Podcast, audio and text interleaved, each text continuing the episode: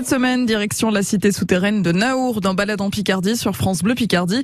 Mathieu Bevin, son directeur, nous fait la visite de ce lieu incontournable dans la Somme à visiter en famille, car en plus le parc dispose d'un acrobranche, d'un restaurant aussi. Tout un tas de légendes d'ailleurs courent autour de cette fameuse cité souterraine qui était même touristique pendant la Première Guerre mondiale. Les précisions de Mathieu Bevin au micro de Valentine Meyer. Ce sont des souterrains où on se cachait, où on, on, on cachait des biens également, ou des munitions euh, peut-être euh, pendant la, la, Seconde Guerre mondiale. Euh, on a parlé de ces fameux graffitis. C'est quel genre de graffitis? C'est des preuves de passage euh, de gens qui visitaient ou, ou, ce genre de choses? Alors voilà, c'est ça. Donc euh, en, en, 2000, en 2015, il y a des fouilles archéologiques qui ont lieu dans le, dans le souterrain. Alors on s'intéresse d'abord au sol hein, pendant ouais. les fouilles archéologiques, et puis rapidement, dans, dans, la pénombre, on passe des torches sur les parois en, à la recherche de dates possibles pour pour illustrer voilà les, les, la, la, la, vie au XVIIe siècle. Et puis en fait de, de, de, de, traces, on trouve des traces faites au crayon de bois. Ouais.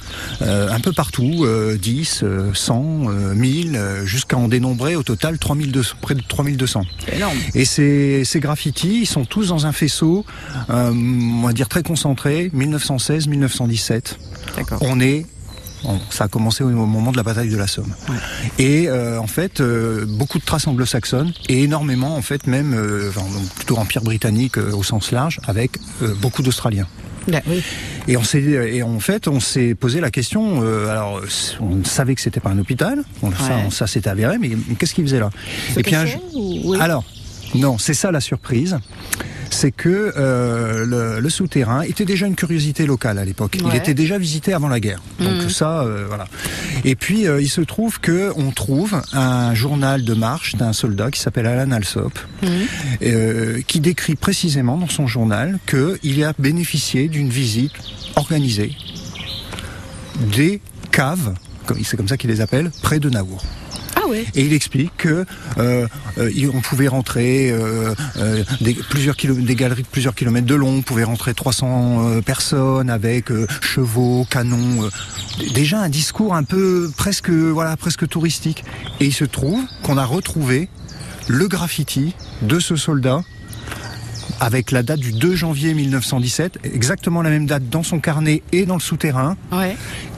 et, qui prouve bien qu'il est passé là et qui raconte qu'en fait, il venait visiter avec ses, ses amis euh, soldats le souterrain. Et donc des centaines, même des milliers de soldats sont passés pendant la guerre parce qu'ils étaient à l'arrière-front.